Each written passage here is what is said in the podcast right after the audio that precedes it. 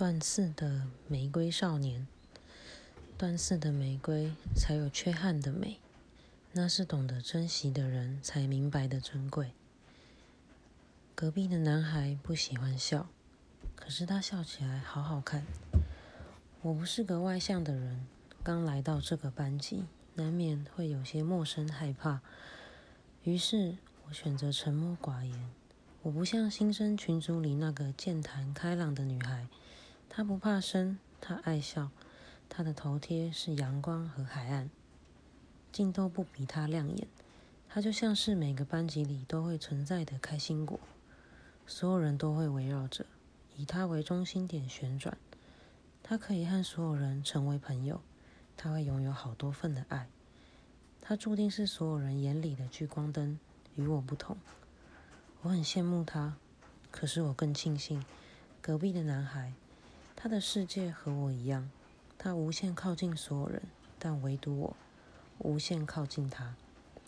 中午的时候，班导师请好几个同学到教室外，他一连喊了五个名字，包括我。除此之外的每一个名字对我而言都很陌生。不，其中一个是例外，我知道他的名字，他的考卷上有写。班导师说，我们几个要找时间去一趟辅导室。如果可以，大家相约一起去也可以，当做是认识新朋友。然而导师并没有解释为什么我们要去辅导室。看着他有口难言的样子，我能猜想大概与新生定向的测验有关联。那上面所有负面的问题，我都选了最极致的答案，包括试图自杀。站在这边的每个人，想必是测验结果不如老师们理想的正常。虽然没有人把话说白，但是我们彼此心照不宣。会不会心想着当时作答时是不是不该这么诚实的？他也是吗？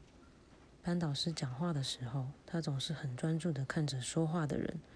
可是后来，他的头渐渐低了下去，像是在回忆什么。交代完事项，班导师就离开了。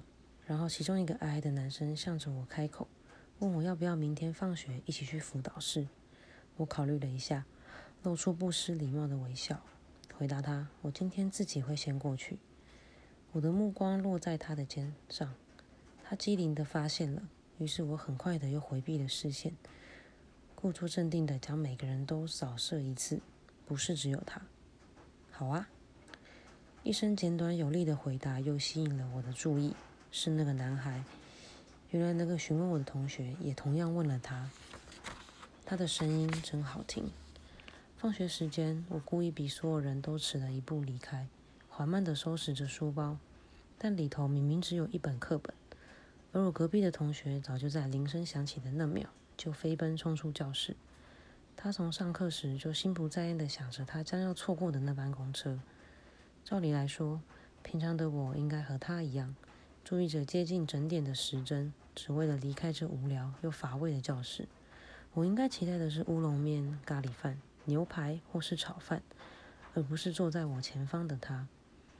他在位子上漫不经心地划手机，像在等待那位同学主动来邀请他一起离开这里，好让气氛不尴尬。教室的人越来越少，只剩下我们三个。最后，我们一起走出教室。他们两个男生主动说要帮忙关灯锁门。还说，如果我很急的话，可以先回家。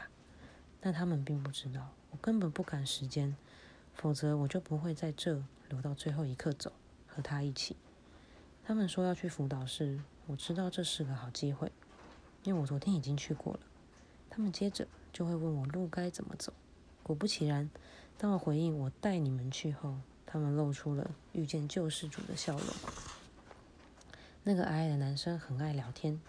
一路上，他都热络地问我们问题，但与其说是聊天，我想他更怕的是尴尬。听说他是从外县市上来的学生，可能想迅速结交新朋友，所以十分热情。一直到辅导室门口，他才主动对我说话：“你要先回家吗？”我笑了笑，也不知道该说好还不好。我想留下来和他相处，但又怕这样太过刻意。可是要是现在就离开了，我也没有回家的心情。幸好听到问句的辅导室老师及时出面还价，说我可以坐在一旁的沙发等他们。我知道他也只是担心我一个女孩子太晚回家，于是我向他说，如果时间晚了，我会自己先离开。二十分钟后，他们从小房间内出来，对于我的陪伴真诚道谢。之后，我们一起离开学校。那位热情的同学已经先和我们告别，因为他的租屋处就在学校附近。剩下要一起走到捷运站的他，他似乎很努力的想要找话题来缓解我们之间窒息的气氛，而我也不是那么给人难堪，所以我比平常还要努力的和他进行交流。天知道。这对不擅长谈话的我而言是多么困难。我们搭不同方向的捷运，我知道他家和我家有一段距离，可是他仍然体贴的问我需不需要陪我一起回家。我拒绝了，毕竟还是要一步一步循序渐进的靠近他。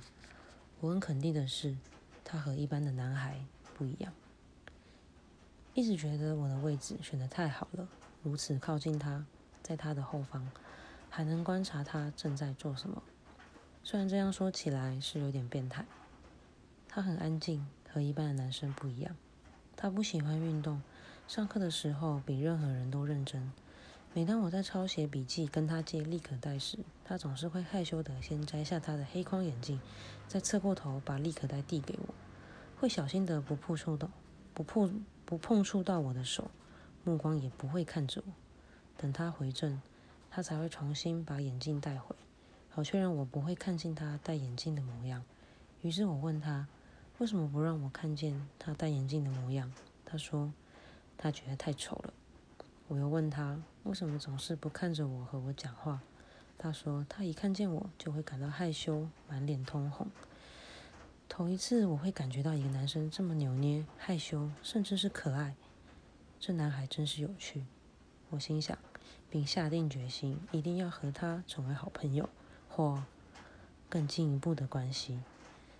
自从我们交换了 Line，开始会没日没夜的聊天，他也渐渐跟我熟络了起来。说真的，他在通讯软体聊天时，完全不是害羞的性格，有时候还会对我甜言蜜语一番，让我好几次不禁怀疑他的害羞是不是佯装出来的。除了发现他是慢熟的人，还发现了他的思想。比同年龄人还要成熟许多。他体贴、温柔、善解人意、聪明，而且细心，所有女生具备的优点，在他身上一点也不突兀的存在着，让人深深喜欢。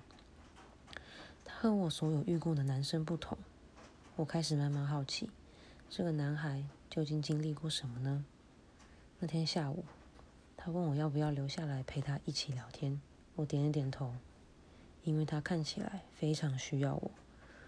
我们坐在教室外的木椅，我还刻意与他保持了一点距离，这样我才能看清他脸上所有的表情。他先是清清喉咙，然后练下他长长的睫毛，好像卸下一身盔甲，用他最柔软的一面和我倾诉。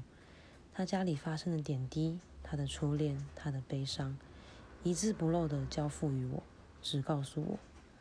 我安静的听完，没有发表我的感想，也没有提出任何疑问。此刻，我不知道除了拥抱，我还能给他什么。我能给这个脆弱却坚强的男孩一点什么？更该说是，我不知道他需要什么。他的心里没有住着任何人，爱过的人、尊重的人，都选择离他远去。他是个很努力的孩子，但他的努力没有被认可，没有被呵护，没有被记得。为了伸手抓住属于他的太阳，他拼了命的在命运的长廊上奔跑，但终究只握住了破碎的阳光。他的脚步却越来越缓慢，越来越迟疑，连他自己都不知道能去哪里，哪个地方能拥抱遍体鳞伤的他。他的阳光并没有照亮他。他的母亲离开他了，他再也见不到他了。